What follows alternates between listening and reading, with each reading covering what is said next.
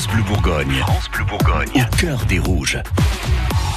C'est votre rendez-vous quotidien avec l'actu du Dijon Football Côte d'Or, notre équipe de Ligue 1. Et ce week-end s'annonce bien compliqué, Christophe Tourné, pour les footballeurs dijonnais. Oui, compliqué. Le mot est presque faible quand on sait qu'en étant bon dernier du classement, les Rouges n'ont plus le choix. Chaque match doit se solder par une victoire pour assurer le maintien.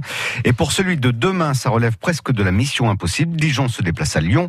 L'OL qui n'a plus que le championnat de Ligue 1 pour briller puisque l'équipe a été éliminée par Rennes cette saison en Coupe de France.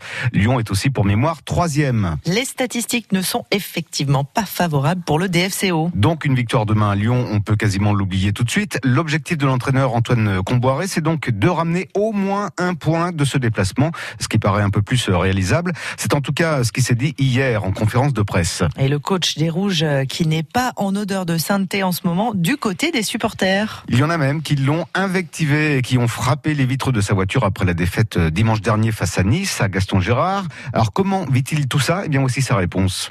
Le plus important à mes yeux, euh, c'est pas de savoir si je vais bien moi, c'est le club aujourd'hui est en grande difficulté et on n'a pas le droit donc de, hein, de penser à sa gueule. Il faut que les supporters comprennent qu'aujourd'hui, moi j'ai qu'une envie, c'est de sauver le club. Voilà. Qu'ils soient déçus, je comprends. Qu'ils soient en colère, je comprends. Mais nous, on, on baisse pas les bras. Quoi. Des événements qui ont aussi fait réagir le défenseur euh, Cédric Kiambéré. Ils ont le droit d'être en colère, je pense que c'est normal aussi qui nous le disent, ben, heureusement.